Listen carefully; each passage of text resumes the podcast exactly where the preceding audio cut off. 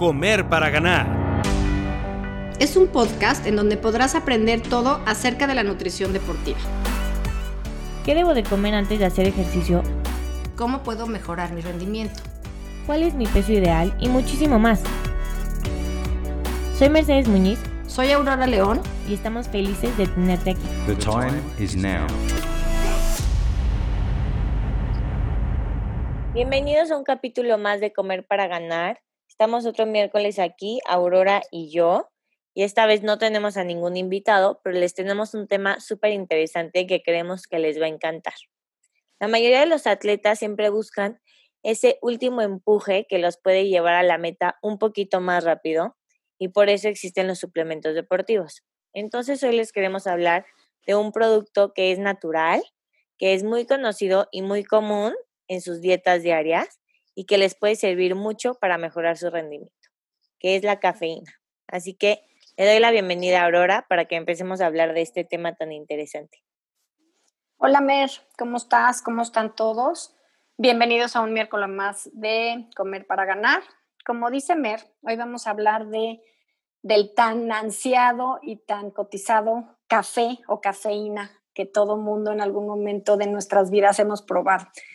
Yo quisiera empezar diciéndoles que pues, la cafeína como tal es de los suplementos y de ayudas ergogénicas más usado en la actualidad y más estudiado. O sea, si se fijan y se ponen a ver investigaciones de nutrición del deporte, se darán cuenta que la cafeína es como el rey de los suplementos estudiados. Y esto nos los podrá explicar muy bien Mer, porque si quisiera decirles que Mer hizo su tesis y, hizo su trabajo de titulación relacionado única y exclusivamente con cafeína. Entonces, sí quiero decirles que Mer es una experta en utilización de cafeína o de cómo, cómo mejora el rendimiento en los atletas. Pero bueno, antes de pasar con Mary que nos explique la parte, la parte química, digamos, y metabólica, me gustaría platicarles un poco de la cafeína. La cafeína como tal se descubre en 1819 y es importante explicarles que se encuentra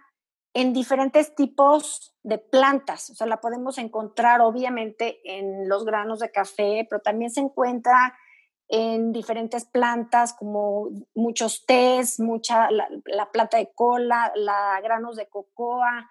Existen muchos lados, ¿no? En el guaraná, muchísimos, muchísimos este, plantas que se han estudiado contienen algo de cafeína.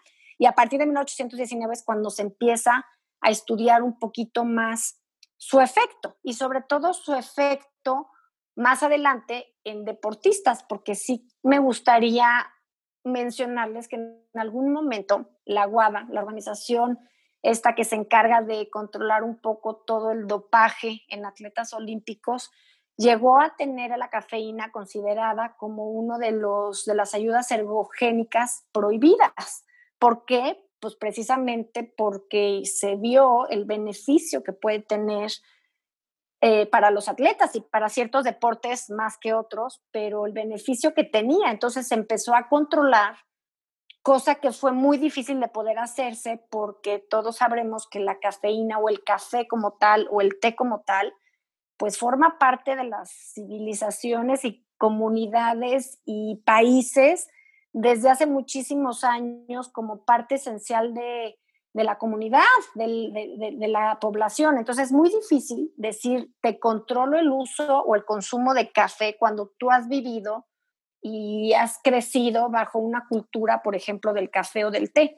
Entonces se llegó a la conclusión que era muy complicado tener este suplemento como prohibido.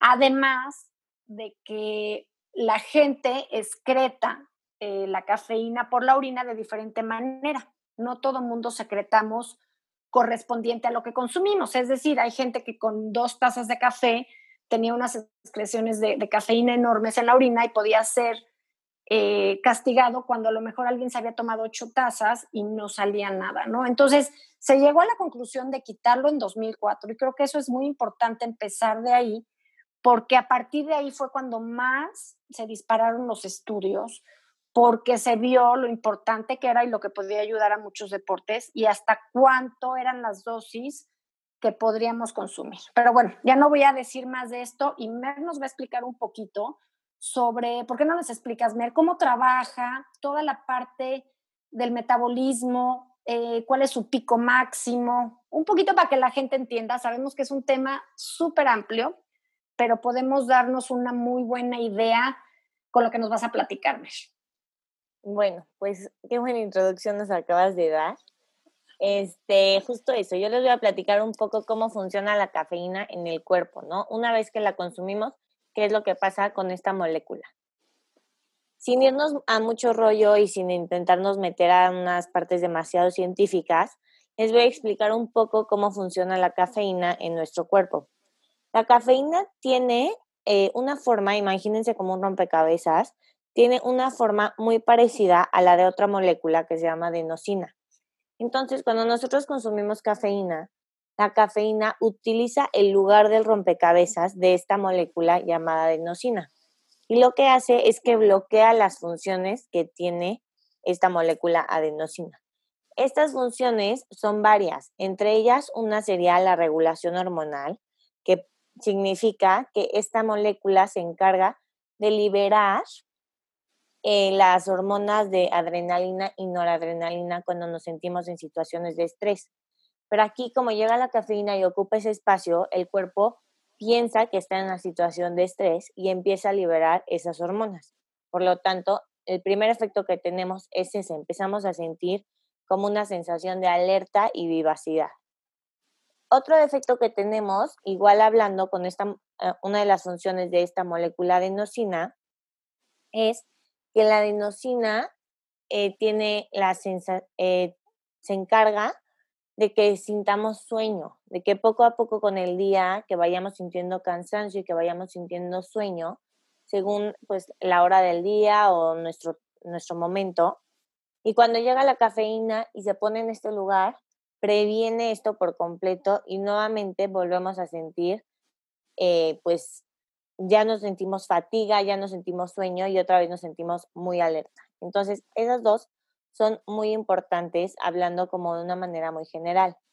Pero de, otra, de otro lado, también tenemos la parte de la liberación de los ácidos grasos, que esta molécula de adenosina previene que se liberen los ácidos grasos, porque por lo mismo de estar manteniéndonos siempre en esta situación para, como para para prevenirnos del peligro, esta molécula se encarga de que acumulemos ácidos grasos y que evitemos, más bien para que después tengamos energía. Cuando llega la cafeína y ocupa este espacio, se libera esta, mm, eh, o sea, esta situación y podemos utilizar los ácidos grasos como fuente de energía. Entonces, ¿qué pasa aquí? Cuando estamos haciendo ejercicio, nosotros, como ya explicamos en otros capítulos, utilizamos siempre el glucógeno muscular como fuente de energía y la adenosina se encarga de prevenir que se utilice los ácidos grasos por esta misma situación de alerta. Pero cuando llega la cafeína, se liberan estos ácidos grasos y también los podemos utilizar como fuente de energía. Y esto en el deporte es muy importante porque lo que pasa es que el cuerpo empieza a utilizar el tejido adiposo como fuente de energía y en una carrera larga lo que esto provoca es que el glucógeno se mantenga más reservado y nos dure más tiempo y por lo tanto tengamos más energía al final de la carrera. Perfecto, Mera. A ver, aquí veo, me gustaría un poco concluir todo lo que acabas de decir. ¿Cuáles son, al final de cuentas, los efectos que vamos a tener en el cerebro por todo lo que acabas de decir? O sea, todo lo que explicaste es toda la parte, digamos, química y fisiológica que pasa en el cuerpo, pero es importante que nos quede claro que a final de cuentas lo que vamos a sentir, primero que nada es, vamos a estar más alertas, ¿no? Vamos a estar con una concentración mucho mejor. Eso quiere decir que nos va a ayudar a tener una mejor coordinación y a tener, a tomar mejores decisiones. ¿Qué pasa cuando hacemos ejercicio? Estamos en un, no sé, a lo mejor en un partido de fútbol, ya cansados. El que nos ayude a tomar decisiones en el momento va a ser mucho consecuencia del, consumo de la cafeína, ¿no? Entonces, eso va a ser lo que vamos a sentir. Y lo más importante, que lo dijiste, Mer, pero me gustaría eh, reforzarlo, es retrasar la fatiga. Yo creo que es bien importante que sepamos que dentro de la nutrición del deporte, el objetivo primordial, si a mí me dijeras cuál es el objetivo primordial de la nutrición en el deporte, sería retrasar la fatiga, ¿no? Poder hacer todo el ejercicio que podamos sin sentirnos cansados. Y la cafeína va a ser una ayuda que nos va a permitir retrasar esa fatiga más tiempo de lo normal, ¿no? Yo creo que hay muchísimos estudios que demuestran, ahorita si quieres nos platicas un poco de los estudios y de las dosis, pero bueno, volviendo a, a lo que vamos a nosotros sentir, además de concentración, mejor coordinación, eh, mejor este, tiempo de reacción, esa es otra, ¿no? O sea, tenemos que estar, por ejemplo, en una salida, en un 100 metros planos, en sus marcas listos, o sea, estar alerta, poder tener una reacción rápida, eso también nos puede ayudar, nos puede ayudar a mantener la concentración en deportes a lo mejor como el, el, el golf, perdón, el tenis, donde hay que estar muy concentrados y todo el tiempo pensando en qué va a pasar también nos va a ayudar, ¿no? Entonces, ¿por qué no nos platicas, Mer, dónde es donde más estudios se han hecho y qué es lo que realmente se está estudiando? Porque me imagino que lo que más se ha estudiado, para platícanos, son las dosis, porque eso es el siguiente paso que quiero hablar. La gente a lo mejor piensa que entre más mejor, ¿no? O sea, si ya oí que la cafeína es maravillosa, pues me voy a tomar muchísima cafeína para que funcione mejor. Pero entonces, a ver, dinos qué pasaría. Sí, justamente eso de las dosis es súper interesante y a mí ah, es algo que me sorprendió cuando lo estuve estudiando. Eh, bueno, primero, esto, esto, que dices de que más es mejor no es el caso. Realmente se ha estudiado que con dosis muy pequeñas tienes un gran efecto incluso llega un punto en donde se vuelve el mismo efecto. O sea, por más que tú le sigas subiendo la dosis, ya no vas a mejorar tu efecto ergogénico, nada más vas a provocar que puedas tener más probabilidad de tener efectos secundarios, que es un tema que también vamos a hablar ahorita. Pero bueno, primero lo que les quería contar es qué pasa cuando consumimos la cafeína, cuánto tiempo tarda en tener efecto en nuestro cuerpo.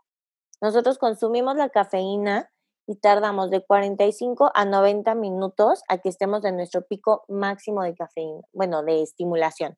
A partir de ahí, esta se empieza a bajar el efecto poco a poco entre 3.5 horas, o sea, 3 horas y media y 5 horas.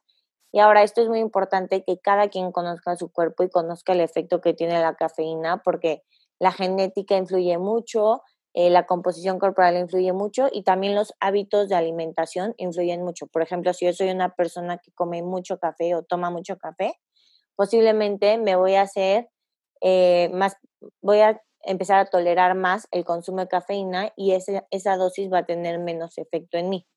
Sin embargo, si nunca tomo cafeína, pues con poquito que tome tengo un gran efecto.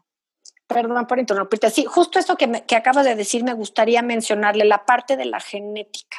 Creo que eso es bien importante y hoy en día con todo esto de la nutrigenética nos damos cuenta que hay personas mucho más sensibles. Entonces, una forma de poder saber muy específica si a ti atleta te va a hacer benéfico la cafeína o no, podría ser con un estudio de genética, ¿correcto? Y eso se va a traducir a lo tomo o no lo tomo y si soy más sensible o soy menos sensible a la cafeína, porque es cierto, no todo mundo va a reaccionar igual y también puede haber efectos secundarios, que eso también habría que mencionarlos.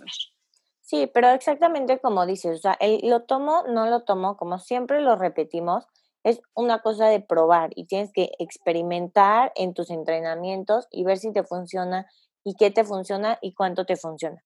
Pero como regla general, sí les podemos decir la cantidad de la dosis que funciona, que es de un gramo a 3.5, perdón, un miligramo a 3.5 miligramos por kilogramo de peso. Entonces, si estamos hablando de una persona que pesa 50 kilos, pues con 50 miligramos sería más que suficiente. Y 50 miligramos los encontramos en una taza de café promedio o una taza de té. Entonces realmente no es tanto lo que tienes que tomar para encontrar este efecto, pero te tienes que conocer. Perdón, yo creo que acabas de decir algo importante, que es, esas son las dosis que se han estudiado, pero sí recalcar mucho que no todo mundo y que no es receta de cocina, ¿no? O sea, yo creo que algo tan delicado, porque sí, yo creo que es un suplemento delicado, la cafeína no se debe de suministrar así porque sí, de que se ha visto que funciona y tiene efectos, sí, pero también puede ser contraproducente. Entonces, sí creo que específicamente con este suplemento yo les recomendaría mucho que se acercaran con gente que les dijera las dosis adecuadas y que estuvieran perfectamente controlados, sobre todo en gente hipertensa, con problemas cardíacos, ¿no? ¿Qué nos puedes decir? E, e, eso de los, de los eh, efectos secundarios, ¿qué nos podrías decirme? Para que la gente tampoco lo tome como si fuera una manzana más, ¿no? Sí, no, exacto. Y justamente, o sea, lo de los efectos secundarios es algo que yo creo que todos hemos vivido con el café. Es muy claro y todo el mundo sabemos ese sentimiento de taquicardia, como nerviosismo. Estás demasiado alerta, o sea, es incluso incómodo, ¿no? Pero además de eso, el problema de la cafeína es que puede caer muy mal al estómago, puede causar dolores de cabeza, puede causar incluso confusión. Entonces, si estamos pensando que tú estás en una carrera y te tomas una dosis que no era para ti y empiezas a sentir estos efectos secundarios, como por ejemplo efectos gastrointestinales o eh, dolor de cabeza o confusión, realmente sí te pueden arruinar eh, tu evento y en vez de ser un, un, suplemento que te ayude va a ser contraproducente y lógicamente no te va a funcionar. Acabas de decir algo importante que es el estómago. O sea, todo el mundo conocemos los efectos, como tú dices, de la taquicardia y de lo que te acelera, pero la parte del estómago creo que es importantísimo mencionarlo porque pensando que hemos recomendado muchas veces que coman carbohidratos, que se hidraten, que tomen electrolitos, que tomen cafeína. Imagínense lo que es ya poner todo a la práctica. O sea, una persona que está haciendo a lo mejor un Ironman donde se tiene que consumir eh, cafeína, pero carbohidratos, pero agua, pero sodio, pero potasio, pero ¿no? Hay que tener muchísimo cuidado porque se vuelve una licuadora en el estómago y si la parte de la cafeína pues es muy agresiva el estómago, ¿no? Entonces, sí hay que realmente poner todo en la balanza y decir, qué es lo que realmente vamos a consumir, ¿no? Y en dónde. Yo creo que ahora, creo que ya hablamos un poquito de esto y me gustaría que la gente entienda dónde vamos a encontrar la cafeína, sobre todo para utilización durante el ejercicio y para efectos suplementos deportivos, ¿no? Porque la cafeína, pues ya hablé un poco que se encuentra mucho en plantas, en té, en café, pero además del café común, ¿por qué no nos dices dosis de más o menos comparables con esa dosis que mencionaste que estamos hablando? ¿Cuánto sería traducido a, como dices, a tazas de café, de té, de, de, refresco de cola, etcétera? Pues mira, la cafeína este, la podemos encontrar, como tú dijiste, en forma natural, que la encontramos en el café, la encontramos en el té, y entonces, por decir un ejemplo, tenemos una taza de café, tiene 60 miligramos de cafeína y una taza de té negro tiene más o menos entre 40 y 50 miligramos de cafeína. Y una lata de Coca-Cola, por ejemplo, 34 miligramos de cafeína. Pero también podemos encontrar la cafeína de forma artificial. Y para los deportistas, esta es una manera muy práctica de consumir la cafeína. ¿Por qué? Porque podemos estandarizar perfectamente la cantidad que queremos consumir para tu peso, para tu, o sea, pues para todo, ¿no? O sea, la dosis que tu atleta vas a utilizar según tu peso, tu tipo de deporte, la tolerancia que tienes.